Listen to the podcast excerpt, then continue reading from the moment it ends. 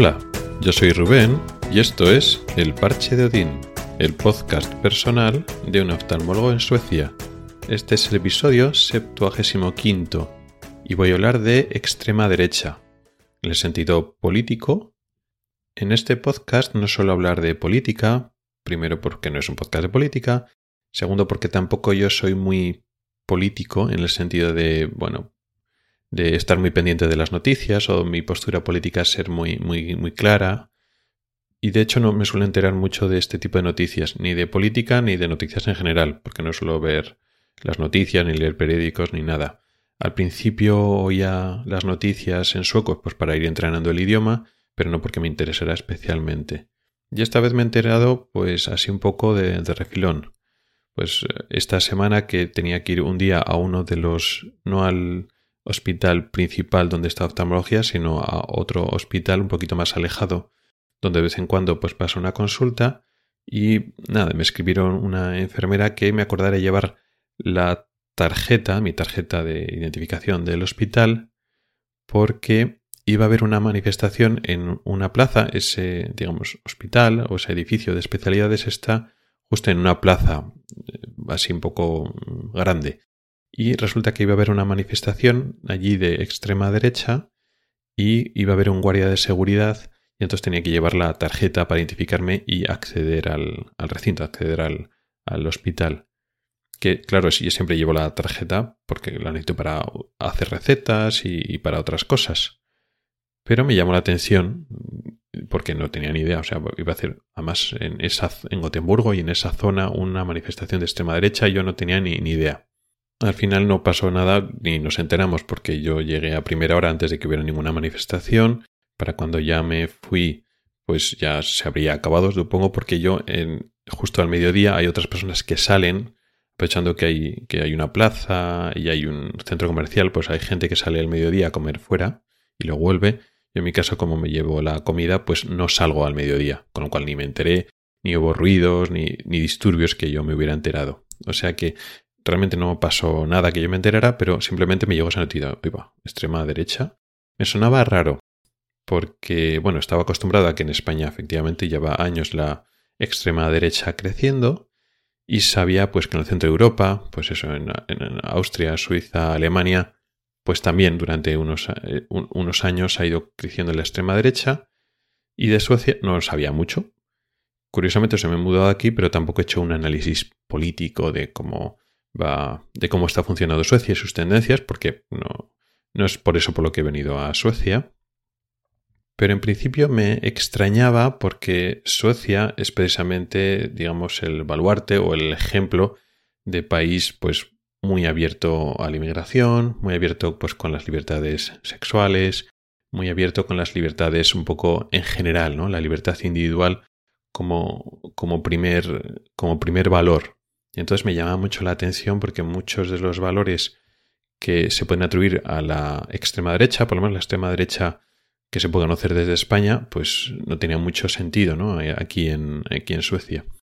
Así que nada, pues eh, entré un poco a internet y googleé un poco y efectivamente está subiendo la extrema derecha en Suecia y en Escandinavia como una ola que está barriendo toda Europa, o sea que no es una excepción. Lo que pasa es que es una extrema derecha diferente al concepto de España.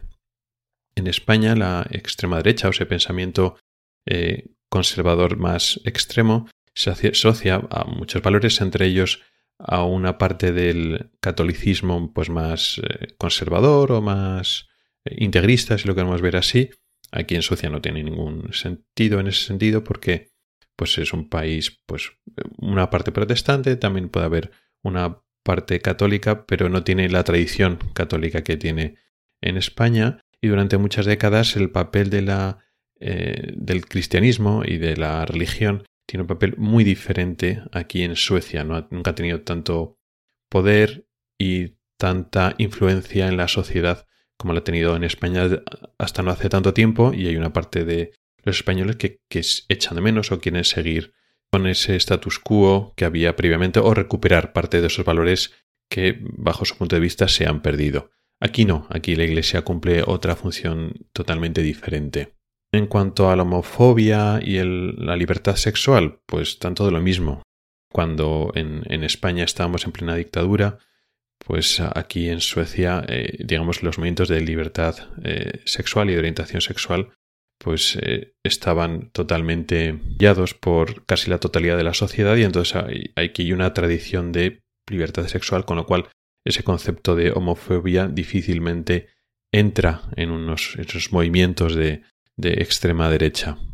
Y lo que llamaría la atención serían esos doctrinas o esos valores de xenofobia, de racismo y de luchar contra la inmigración que efectivamente es lo que sostiene principalmente estos partidos de extrema derecha de aquí, pero llama atención porque precisamente Suecia es un ejemplo de todo lo contrario. Y a pesar de eso, a pesar de que está muy instaurado en la sociedad, bueno, pues que efectivamente son de las de los países europeos que mejor y más acogen a los inmigrantes de todos sitios, pues hay este movimiento en contra de esa tendencia o esa visión o, este, o esa cultura o ese criterio sueco. Concretamente, en las últimas semanas ha habido pues eh, manifestaciones y movimientos de estos partidos de extrema derecha que estaban manifestando una islamofobia clara. Y ha habido disturbios en Estocolmo y en otras ciudades como Malmö, Linköping. Han sido disturbios importantes y efectivamente estos partidos, y que ya no son una minoría que se puedan ignorar, están en contra de la inmigración de personas fuera de, de Europa especialmente de los países tradicionalmente vinculados al Islam. Muchas de las justificaciones que aluden a este tipo de partidos y estos discursos del odio se basan en falsedades, por ejemplo, pues eh, eh, estaban diciendo que efectivamente Malmo es la capital con más eh, violaciones en Europa y eso está aumentando y es por culpa de la inmigración, cuando de hecho Parece ser al contrario, desde hace 5 o 10 años están bajando ese tipo de delitos sexuales en esta ciudad. También se basan en que este tipo de, inmigrantes de origen en Oriente Medio y en estos países islámicos están desplazando a los ciudadanos suecos y este discurso es en general falso, un poco lo mismo que ocurre en España, ¿no? Que la mayoría de los trabajos que están eh, cogiendo este tipo concreto de inmigrantes son trabajos que precisamente rechazan los ciudadanos suecos, digamos de nacimiento eh, sueco, y lo que hacen es, pues con mentiras y medias verdades, se están sobresimplificando un problema complejo que se debería abordar de forma más racional y no con discursos cortos y fáciles, porque no hay una solución unívoca y fácil, no es no, todos los, toda la inmigración es mala, tenemos que rechazar este grupo de personas, o esta inmigración de fuera de Europa es mala, o al revés, esta inmigración es buenísima de cualquier manera. Es un problema más complejo que todo eso. Y efectivamente, ciertos tipos de inmigración, o mejor dicho, las consecuencias de ciertos tipos de inmigración y la falta de integración, pues puede producir problemas, pero principalmente para los propios inmigrantes. Y sí, en parte es cierto de que en ciertas áreas y en, ciertas, en ciertos campos y ámbitos laborales es cierto que los suecos se pueden ir viendo desplazados por unos tipos de inmigrantes, pero eso ni es malo y eso la mayor parte de las veces ocurre con inmigrantes de origen europeo, no de origen extracomunitario o de, de países islamistas. Y como digo, eso no tiene por qué ser malo, puede ser beneficioso para los suecos. Pero hoy no voy a hablar de eso, igual lo dejo para otro tema de más adelante.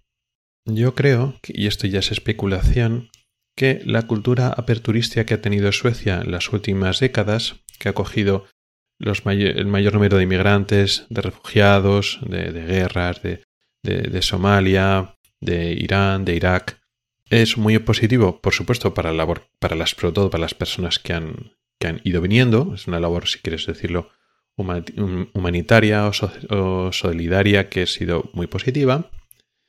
A largo plazo, ese tipo de apertura es bueno para la sociedad, pero en cierto sentido se hace muy rápido. Ya digo, no muy rápido para los inmigrantes que vienen, que eso les viene muy bien, sino porque la sociedad sueca es como el resto de sociedades de Europa y funcionan con las dinámicas sociales de todo tipo de, de sociedades. Ahí no hay tantas diferencias. Y esta apertura tan, tan rápida hace que a la sociedad no ha tenido tantas décadas para ir cambiando poco a poco el pensamiento. Digamos que las sociedades eh, les cuesta adaptarse a los cambios y admitirlos. Y admitirlos poco a poco es una forma mejor para que las personas más conservadoras vayan asumiendo los cambios.